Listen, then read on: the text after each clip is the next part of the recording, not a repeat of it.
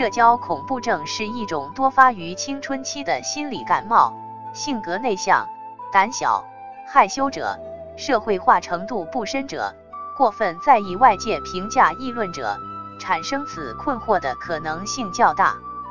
其外在表现为怕与人见面、谈话，见人就紧张、面红耳赤、颤抖，由此产生回避、逃避的社交心理。社恐者早年一般多缺乏人际交往的接触和锻炼，有些也都遭遇过人际交往的挫折，从而对自己的交际能力产生全面的怀疑，主动回避逃避社交场合。青春期开始，人心里的归属感和爱的需要，以及日益强大的自尊需求，使得人际交往多了起来，但由于交际能力的薄弱。纵然社交的机会在增多，但反衬出的是他们的低能，导致自尊心受到伤害，自我价值感削弱，恐惧和回避逃避的心理日益严重起来，最终形成症状。表面上看，社恐的根源在于这些恼人的症状，如脸红、心跳、出汗、手抖等，似乎我们理应去对付他们，将他们统统消除了。我们的问题就能迎刃而解，但事实如此吗？伟大的森田疗法早在上个世纪初就给出了正确答案：社恐的根源不在于症状，而在于错误的认知，也就是我们对于这些症状的观念和态度、心态。如果我们的思想转变过来了，那么这些症状也会随之逐步的消退掉。社恐者才开始有社恐症状的时候，往往会固执地认为天底下只有他，他一个人会脸红、心跳、出汗和手抖，这些都是不正常的，不应该出现的。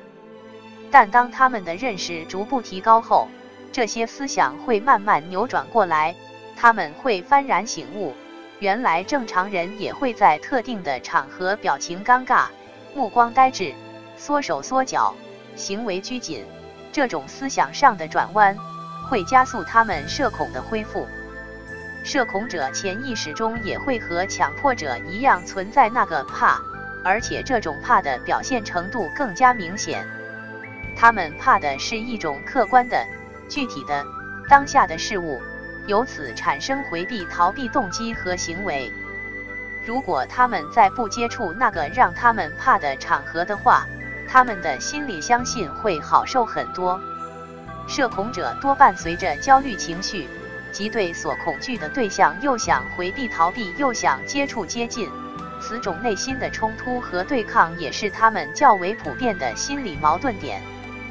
分析挖掘这种怕，可以发现，表层次的怕是由症状所表现出来的：怕见人，怕说话，怕交际，怕对方的目光。中层次是怕对方看出自己的企图，怕丢脸出丑，怕自己表现失常，怕被人看不起，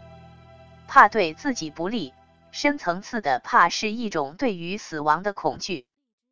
综上所述，我们的认识需要从两个方面进行调整和改变。其一是认识到社恐的症状是正常的、合理的，这些其实是人与生俱来的本能。是用任何方法都消除不了的，违背自然规律，最终失败的一方肯定是我们自己。其二是幼年期不愉快的心理经历遗留到今天所产生的精神伤疤，即社恐者头脑中的怕。对于这个怕，唯有学会慢慢接受和适应，明白了以上两个思想症结，才能够协助我们更快的从社恐中解放出来。